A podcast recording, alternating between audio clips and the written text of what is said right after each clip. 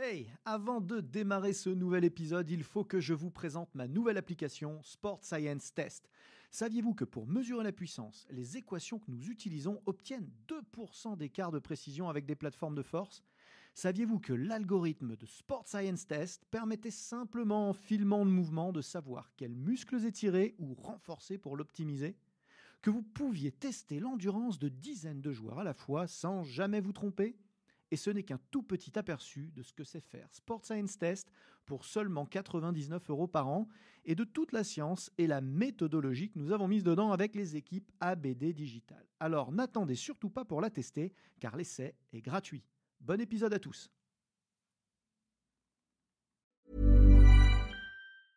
Cool fact a crocodile can't stick out its tongue. Also, you can get health insurance for a month or just under a year in some states. United Healthcare short term insurance plans, underwritten by Golden Rule Insurance Company, offer flexible, budget friendly coverage for you. Learn more at uh1.com. ABD Podcast, toute l'information vulgarisée sur les sciences du sport appliquées au terrain.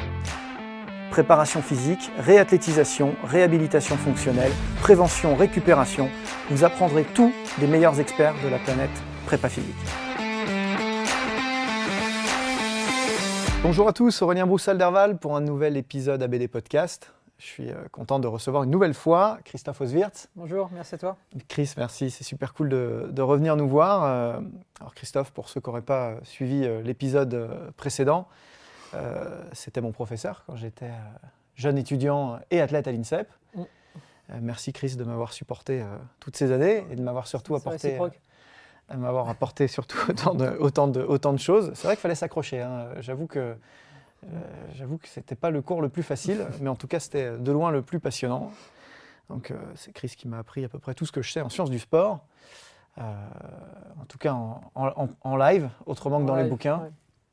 Euh, et euh, ben, il vient nous parler, euh, il vient nous parler d'une de ses spécialités, la gestion de la, température avec la performance et notamment celle de gestion de la chaleur. D'ailleurs, on a, on a, pas mal collaboré sur cette, sur cette thématique-là récemment, avec la préparation de Norman Nato aux 24 heures du Mans. C'est clair. C'était toi derrière qui, me, qui, me, qui tirait les ficelles, qui me pilotait sur, sur les choix stratégiques d'acclimatation notamment. On parlera du cooling dans un autre, euh, dans un autre épisode, chaque chose en son temps. Mais là, on va parler euh, pas mal d'acclimatation à la chaleur, c'est important ça. Ah oui, c'est important. Vu les différents contextes euh, passés et à venir, je crois que on ne faut pas se le cacher, hein, on a le droit de tout dire dans ces podcasts. Je pense qu'on a beaucoup de retard. On a beaucoup de retard en France sur pas tant sur la compréhension, puisqu'on a une culture assez livresque, mais euh, sur la, volonté de, mettre en place les choses vraiment en amont, de, libérer également euh, du temps et euh, quelques financements pour justement acclimater d'une certaine façon et de façon prioritaire certains athlètes ou certaines fédérations. C'est des choses qu'on a pu vivre très régulièrement à l'INSEP. Mm. on a réussi un, un beau, euh, un beau coup de force, entre guillemets, et je peux revenir sur cet épisode parce qu'il est assez. Euh, produit par une réussite totale, qui était l'installation également d'une euh, d'une chambre, comme j'ai toujours appelé, d'une chambre chaude, pour pas forcément mmh. citer les marques, et qui, qui a permis de prendre conscience de l'impact de cette acclimatation à la chaleur pour préparer des grands événements internationaux. Mais rendons toujours grâce finalement à, et je le ferai toute ma vie à tout ce qui a pu être fait dans le domaine de, l'armée, euh, puisque euh, moi je viens forcément de, tout le monde le sait, je crois, je viens de, je, viens de l'armée et, ce qu'on a pu mettre en place dans le domaine de la chaleur et de la compréhension de tous ces systèmes, c'est grâce à l'Institut de médecine navale à Toulon, qui avait la première chambre thermique dans laquelle on a pu travailler en 2007 pour préparer les Jeux Olympiques de Pékin. Mais si on a, mais c'est encore une fois, c'est sous-tendu de de, volonté euh, et de motivation plutôt personnelle qui ont pu faire avancer un petit peu les choses pour se préparer. Donc euh, de façon très anecdotique, euh, voilà, je partais avec les athlètes qui voulaient bien se faire tester, on prenait l'avion et on descendait à Toulon pour voilà quelles sont les réponses, les réponses à l'effort pour tel ou tel athlète. Des fédérations ont été incroyables, qui est kayak, avion, etc. Donc on a pu enfin comprendre et mettre en place des dispositifs pour mieux s'acclimater.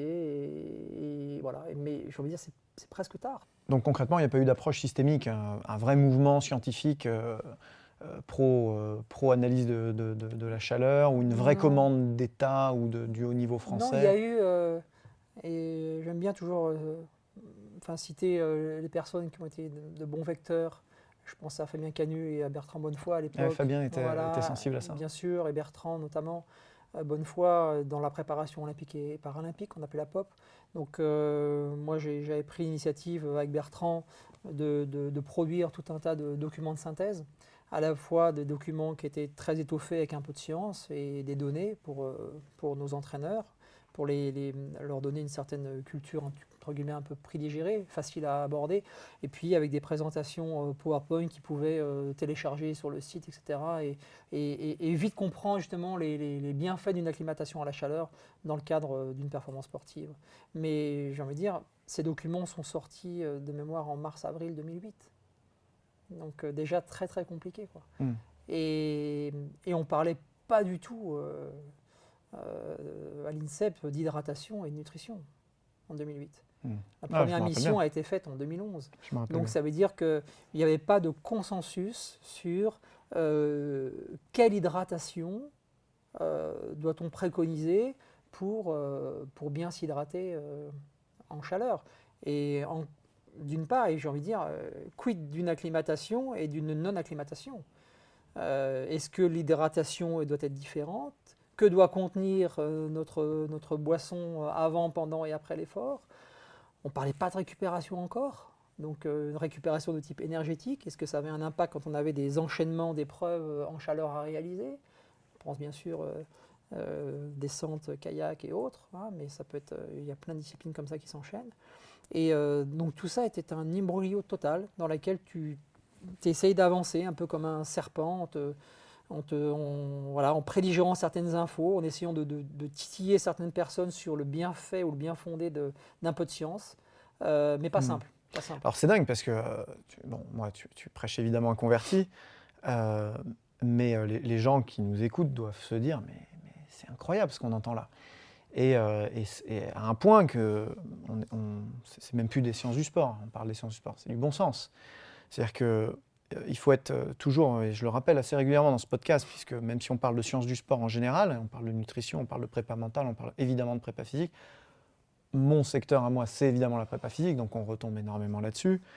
Euh, j'engage les gens à être pleins d'humilité par rapport à l'impact de la stratégie de préparation physique sur la performance finale, parce qu'au fin, in fine, on contribue, mais d'une part pas tant que ça, et d'autre part à très long terme. C'est-à-dire que c'est le fruit, les effets de la prépa physique sont le fruit d'un processus qui prend des mois, des années, des saisons, mm. parfois même une vie entière d'athlète pour arriver à maturité. Ce n'est pas le cas de la gestion de la chaleur. L'impact sur la performance, c'est tout de suite. Ouais, et puis je, je, me plais toujours à dire une chose, c'est que euh, au début, j'ai beaucoup travaillé sur l'hypoxie, notamment quand j'étais à l'armée. Il est très difficile, d'ailleurs, on parle de bons répondeurs ou de mauvais répondeurs à l'altitude. Euh, donc ça veut bien dire que certains répondent bien et d'autres moins bien. Hmm.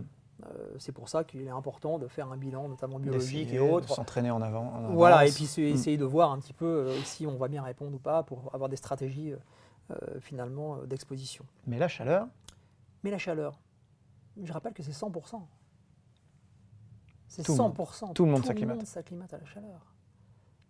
Et avec très très peu de, de variations. Donc je trouve que c'est quelque chose d'incroyable.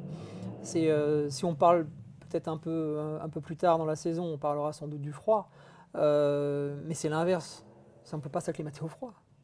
Donc il faudra toujours se couvrir pour aller au froid, et à part euh, les aspects perceptuels qui vont être un petit peu modifiés, mais si je skie à moins 30 degrés et à 3500 mètres, ce sera toujours moins 30 degrés. Mmh. Donc là, la chaleur, c'est pas du tout la, pas du tout la même chose. C'est qu'on est vraiment sur, euh, sur, euh, sur tout de suite un, ressenti euh, qui est très très, qui est très, très perçu de la, la, plus rapide des façons. En 2-3 jours, on peut déjà trouver, trouver des bénéfices. Alors on a toujours... J'avais avec, avec, mon ami et collègue Yann Lemeur, on avait co-encadré une très bonne thèse de, de Cyril Schmitt sur le domaine qui a soutenu en 2018. Et il avait très bien repris le modèle d'un autre de nos amis, qui est un très très bon scientifique que j'adore, qui est Guillaume Millet. Et, Guillaume, il m'avait bien rappelé son, comment ça, sa virulence à vouloir faire passer dans SportsMed un, titre qui s'appelle The Flush Model, donc le modèle de la chasse d'eau. Et, euh, et, Cyril nous avait fait un peu le pari de reprendre ça dans le cadre de sa thèse, mais par rapport à l'acclimatation à la chaleur notamment. Et, euh, je trouve ça très intéressant parce que finalement, on se rend compte que euh, la perception de l'effort que l'on a, c'est sans doute le meilleur critère que l'on ait pour savoir si on est acclimaté à la chaleur ou pas. Et c'est ce qu'on a appelé un peu l'outil de régulation.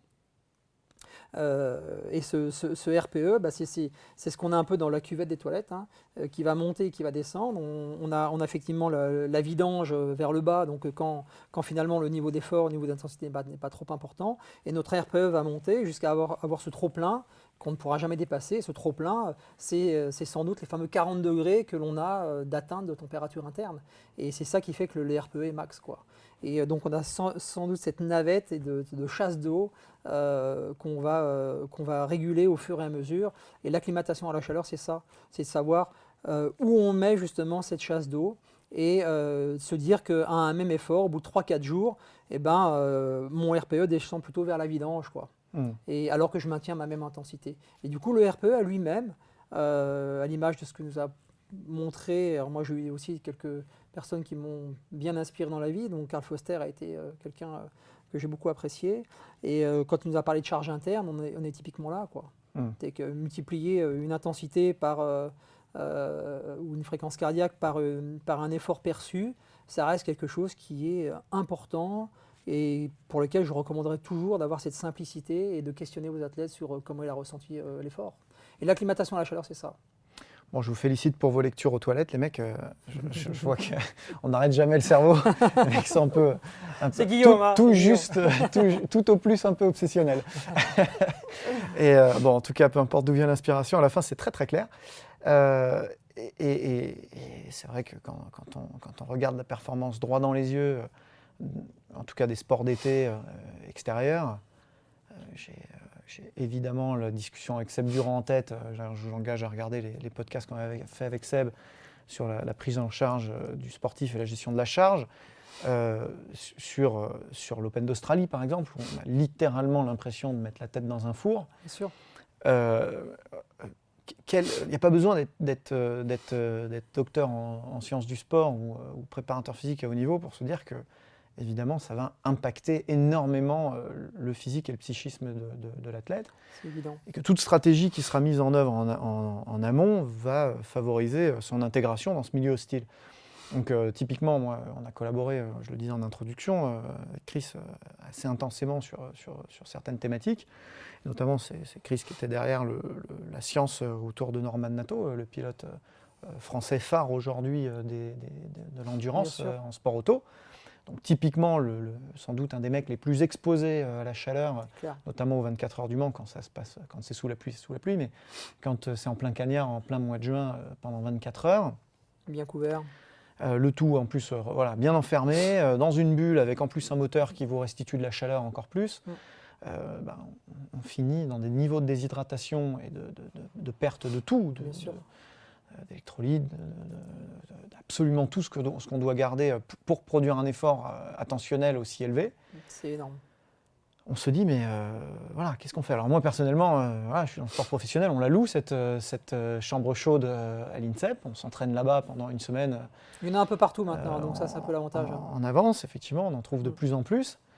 Euh, on, peut, on peut parler un peu de la technologie, que les gens ne croient pas qu'on s'entraîne dans un sauna euh, classique Non, non, non, non. Ah. justement, ça n'a absolument rien à voir. Pour... Moi, je suis arrivé à l'INSEP en 1995, et pour préparer Atlanta, on a, on a mis des vélos dans les saunas de l'INSEP, quoi, hein, dans les, dans les, dans les sous-bassements. Euh, c'est ce qu'on appelle essuyer les plates. oui, oui, et, du coup, c'est pas, la, chaleur est vraiment très, très agréable, et elle est très, très éloignée de ce qu'on retrouve dans un, dans un climat chaud et humide, notamment. Et le hammam a très peu d'intérêt. Euh, donc du coup, euh, oui, cette technologie, euh, moi j'ai beaucoup cherché depuis 2007. Et notamment j'ai beaucoup cherché, essuyé un peu les plates, comme j'avais fait avec la cryo.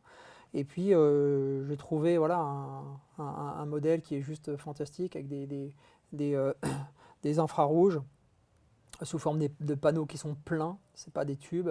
Donc on a une vraie diffusion de cette chaleur sans pouvoir se ouais. brûler, très homogène, très agréable. Euh, moi je travaille maintenant beaucoup avec le- notamment le, le Krebs d'Antibes sur cette, sur cette euh, chambre chaude et qui, qui nous permet de continuer à avancer sur ces thématiques. Quoi. Et, euh, et c'est vrai que pourtant on travaille avec la première chambre chaude, mais sincèrement, dès qu'on est dedans, on se dit ok, c'est quelque chose qu'on a déjà ressenti Ouais, ouais. dans un, que ce soit à Cancun, à Acapulco ou à, ou à Tokyo. Quoi. Mm, mm. Voilà, il sera temps de parler de Tokyo euh, tout à l'heure, mais donc euh, ça c'est important. Donc euh, Et on maîtrise aussi l'humidité, hein, l'humidité de on maîtrise l'humidité, voilà, dans, dans les toutes nouvelles, là notamment, je crois que c'est au Krebs de Montpellier.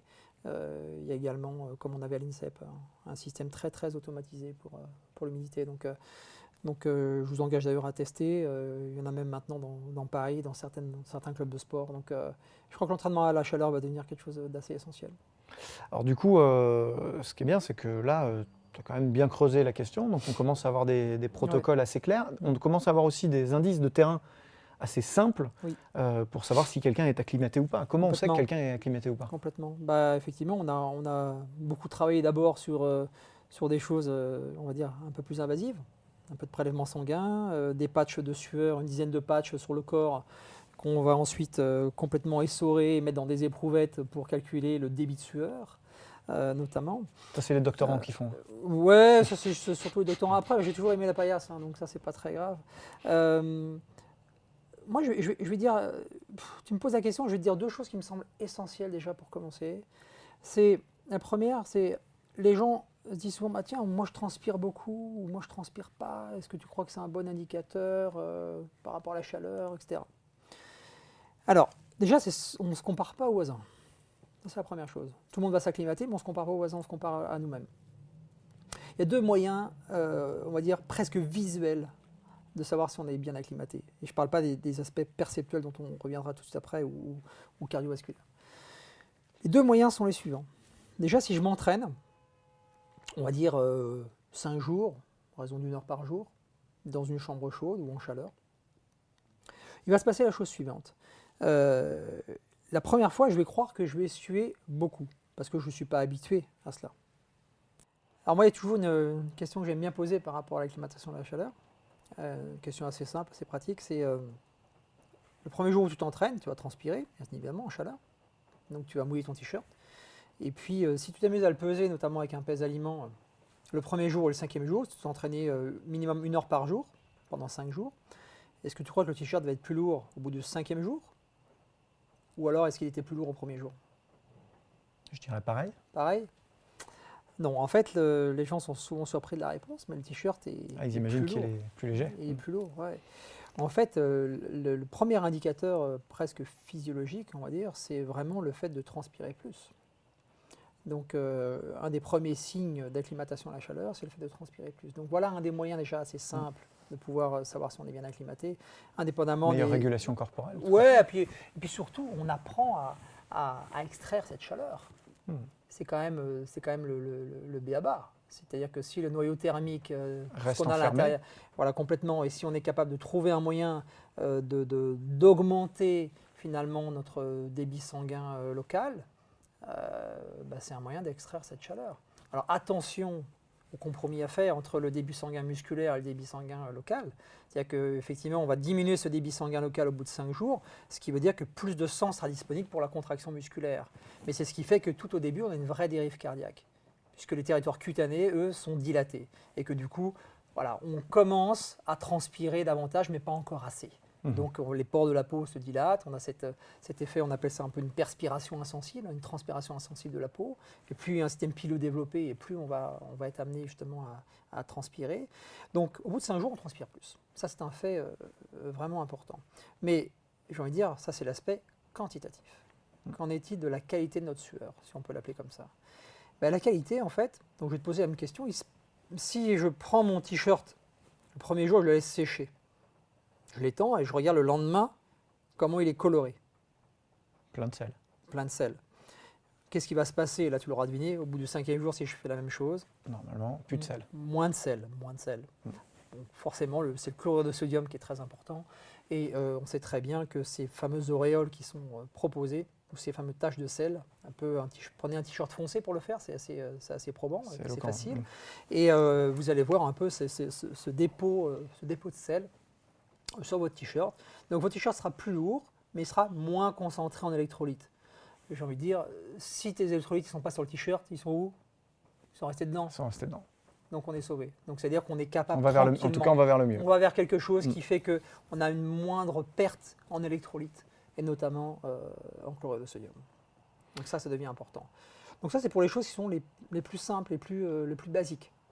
Et il y a deux éléments euh, qu'on peut corroborer à ça, les éléments qu'on appelle perceptuels. Euh, on, parlait, euh, on parlait de la fameuse chasse d'eau. Donc ce fameux RPE, hein, euh, qui est le- le- le- l'effort perçu, hein, tout simplement, l'é- l'échelle d'effort perçu, euh, qui marche très très bien, et qui euh, nous permet de se dire que si j'ai commencé à une certaine intensité, imaginons, si on parle de course à pied, ça parle à pas mal de personnes, si je m'entraîne à 12 km/h et que je cote par exemple, on va dire, euh, allez, à 15 sur 20, hein, en, en difficulté de l'effort, 20 étant très très difficile, euh, si je maintiens ce 12 km/h 5 jours après, je vais peut-être coter à 12. Et cette diminution vers la vidange de ma cuvette des toilettes fait qu'à un moment donné, je diminue mon RPE et donc ma pénibilité à l'effort est moindre. Donc je suis en train de m'acclimater à la chaleur. Hmm. Et d'un point de vue cardiovasculaire, donc euh, si on augmente le débit, euh, cutané, hein, local, euh, le débit sanguin cutané, forcément le retour veineux se fait un peu moins bien. Donc je vous passe les détails, mais du coup on a un volume d'éjection systolique qui est un petit peu moindre, un volume courant qui est moindre et une fréquence cardiaque pour compenser qui est plus élevée. Cette fréquence cardiaque plus élevée, c'est ce qu'on on ressent dès la première séance. Si je cours à 20, euh, non pas 20 km/h, mais 20 degrés à 12 km/h, et si je cours à 35 degrés à 12 km/h, je vais avoir un niveau de fréquence cardiaque qui va être plus élevé. Immédiatement. Et ça, c'est individu dépendant. C'est sûr, mais certains vont avoir 15 battements, certains vont en avoir 7, etc. Donc c'est pour ça qu'il ne faut jamais se comparer euh, aux voisins. Mm. Et tout ça va se niveler au fur et à mesure qu'on va s'acclimater. C'est-à-dire que le débit sanguin musculaire va reprendre un petit peu le contrôle, d'accord, puisqu'on va être capable d'évacuer énormément de sueur puisqu'on sue davantage. Et si on sue davantage, c'est-à-dire qu'on peut maintenir légèrement plus facilement un niveau euh, de température interne plus stable. Mhm. Ce que je dis c'est faux, c'est pas plus stable, c'est euh, avec une moindre dérive. Avec une moindre dérive. Voilà. Hmm. Donc ça, voici, voici les quatre critères simples pour moi d'acclimatation. Ouais, c'est très simple, c'est très clair, ultra terrain. Euh, du coup, pour préparer ça, pour préparer ça, comment on s'y prend? Bah, ça, je peux pas le dire ici, parce qu'après, j'ai plus de quoi vendre quoi que ce soit. Euh, non, non, euh, plus sérieusement, plus sérieusement, bien évidemment, on, on peut parler des différentes stratégies. C'est trop tard, de toute façon, tu l'as écrit dans, Ouais, dans deux de tes déjà- bouquins j'ai déjà. Au moins, je l'ai déjà en tête. je l'ai parti en tête. Alors, alors on, va, on va donner des choses simples. Euh, pour moi, il y, a, enfin, y a plusieurs stratégies d'acclimatation. Je vais en donner et je vais en donner trois. Trois parce que je pense que ce sont celles qui sont vraiment le, le- le- le- le plus simple, le plus probant en termes de résultats. La première, c'est ce qu'on appelle, ce qu'on appelle, mais c'est encore une fois, c'est très récent.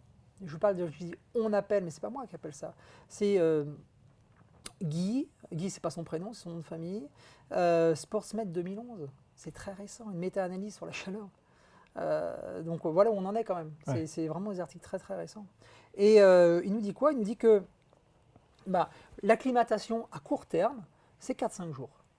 Et ça, ça doit relever du possible pour chacun. 4-5 jours, on doit pouvoir s'acclimater en 4-5 jours. Alors c'est une acclimatation qu'on dit un peu partielle, hein, mais euh, elle nous permet quasiment d'avoir euh, entre 3,5 et 5% quand même en plus de plasma. Donc on augmente vrai- notre volume ouais. plasmatique. C'est un vrai repère, 3-4 jours. 3, voilà, 4-5 jours, on va dire. 4-5 jours, ça me paraît bien. 3-4, c'est un peu faible, mais 4-5, c'est bien. Donc si on est sur 4-5 jours, à raison de 45 minutes euh, minimum, hein, on aime bien une heure, euh, à des intensités, on va dire, pour ceux qui connaissent un peu au second seuil ventilatoire, donc on commence à hyperventiler un tout petit peu. hein.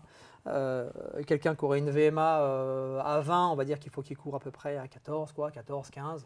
Euh, S'il est bon, il va courir plutôt à 16, mais attention à pas euh, trop Pas trop franchir. hein. On, on veut vraiment s'acclimater, on n'est pas sur une forte intensité. Euh, donc ça, ça, c'est assez rapide, c'est 4-5 jours. Et puis, euh, des conseils surtout après aussi en réhydratation avec un enrichissement en sodium notamment.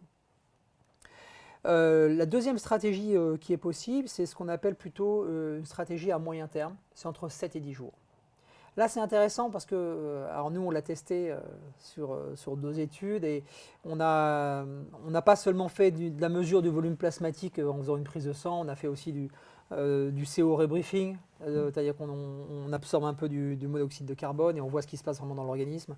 Et puis, on s'est aperçu que vraiment, en 7 jours, on est capable d'avoir 500 ml de plus de plasma. Voilà. Donc là, on a une vraie expansion du volume plasmatique. donc là, on est vraiment en train de s'acclimater. Donc 7 euh, à 10 jours, ça suffit largement. Sur les mêmes stratégies, l'idéal c'est de jamais louper une journée. Voilà, de continuer à. Et si on n'a pas l'occasion d'aller dans une chambre chaude ou autre, j'ai envie de dire, au pire, euh, mettez les radiateurs et mettez 30 degrés chez vous. Enfin, c'est ce qu'on ce qu'on fait aussi, ce qu'on propose euh, pour mmh. poursuivre une acclimatation à la chaleur. J'aime bien cette acclimatation. Quand on disait, j'en ai une qui est entre deux. Il y a un, très bon papier qui était sorti de, de Garrett en 2011. Il dit quoi? Il dit que il a testé sur l'équipe de Nouvelle-Zélande d'aviron. Et, ils, sont, ils, sont, ils, ont fait 5 jours seulement d'acclimatation, voilà, mais dans des vraies conditions, conditions euh, pré-compétitives. Donc ils sont arrivés avant, il y a eu des vols domestiques, etc. Et puis euh, ils sont aperçus qu'ils euh, ont comparé avec un 2000 mètres qui avait été réalisé en conditions normales. Mhm. Ils ont quand même gagné 4 secondes sur un 2000 mètres et ils ont gagné 14 battements. Voilà. Donc voilà, même sur du très haut niveau, ça marche. Mm. Donc ça marche vraiment sur tout le monde. Donc on est entre 7 et 10 jours, euh, en fonction du temps qu'on peut avoir. Alors, se dire qu'on est là, on se dirige vers une acclimatation plus complète. D'accord? L'expansion du volume plasmatique peut frôler les 10%. On n'est pas loin de. Voilà. On, euh, Guy, dans sa méta-analyse, dit qu'on est à peu près à 7% de, volume plasmatique, donc, euh, ce qui est déjà super bien. une vraie adaptation. On, baisse quasiment de 7 battements par minute de fréquence cardiaque.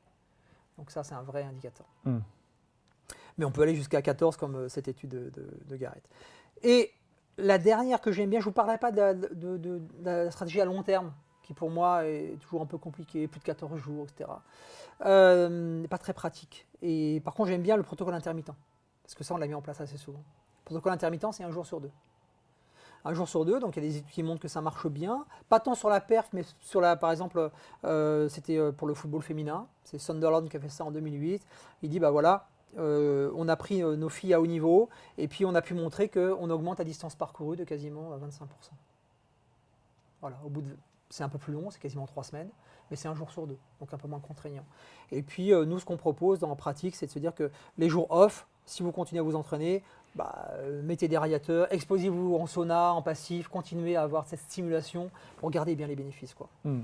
Donc voilà pour moi les trois stratégies vraiment essentielles d'acclimatation à la chaleur. Ah, c'est intéressant parce qu'effectivement, selon les, selon les réalités d'un sport à l'autre, euh, l'exposition de l'entraîneur, de l'athlète à l'entraîneur ou au sport scientist, euh, on n'a pas tous les mêmes contraintes et les mêmes capacités à s'adapter. Il faut aussi des fois trouver, idéalement trouver effectivement une chambre chaude. et donc du coup, on n'y aura peut-être pas forcément accès plus que cinq jours. Donc, on, a euh, déjà des, pistes de travail assez. on a une belle latitude en fonction mm. des sports. Euh, mais comme toujours, essayons de comprendre d'abord la contrainte et l'énergie dépensée d'une discipline, des contraintes perceptuelles, mécaniques, physiologiques. Et puis derrière, euh, essayons de regarder l'output. Hein, en sortie, on a quoi et qu'est-ce qu'on veut. Quoi. Et dans cette fameuse boîte noire chère à notre ministère, euh, on, est, on est capable d'évaluer le protocole idéal pour avoir des améliorations physiologiques ou des, un apprentissage qui va faire qu'on sera plus performant demain. Hmm. Il va nous falloir un jour une, euh, une chambre chaude embarquée qu'on prend dans nos poches. Je crois que c'est à peu près ce que j'ai fait dans le domaine du froid, d'avoir un camion avec du froid dedans. Dont on parlera dans notre, prochaine, euh, dans notre prochain épisode avec grand plaisir. En tout cas, merci d'être venu nous voir. Prie. Et de partager librement euh, toutes ces techniques. Vous pouvez en savoir beaucoup plus, évidemment, sur, sur Chris, qui en garde sous le pied, je le connais. Euh, sur tous les réseaux sociaux, euh, vous le retrouverez sur Twitter, évidemment.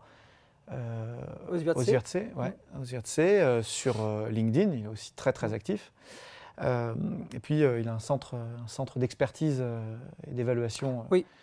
Euh, dans le sud de la France, à Sophia Antipolis. Sophia Antipolis, technopole de Sophia, voilà. Qui s'appelle Biscord. Biscord. Voilà, donc n'hésitez pas. Et puis, euh, il a plus de 100 publications sur PubMed. Donc, si vous commencez à mettre le doigt dans l'univers très varié, très riche de Christophe Oswirth, mm. vous avez quelques nuits blanches devant vous.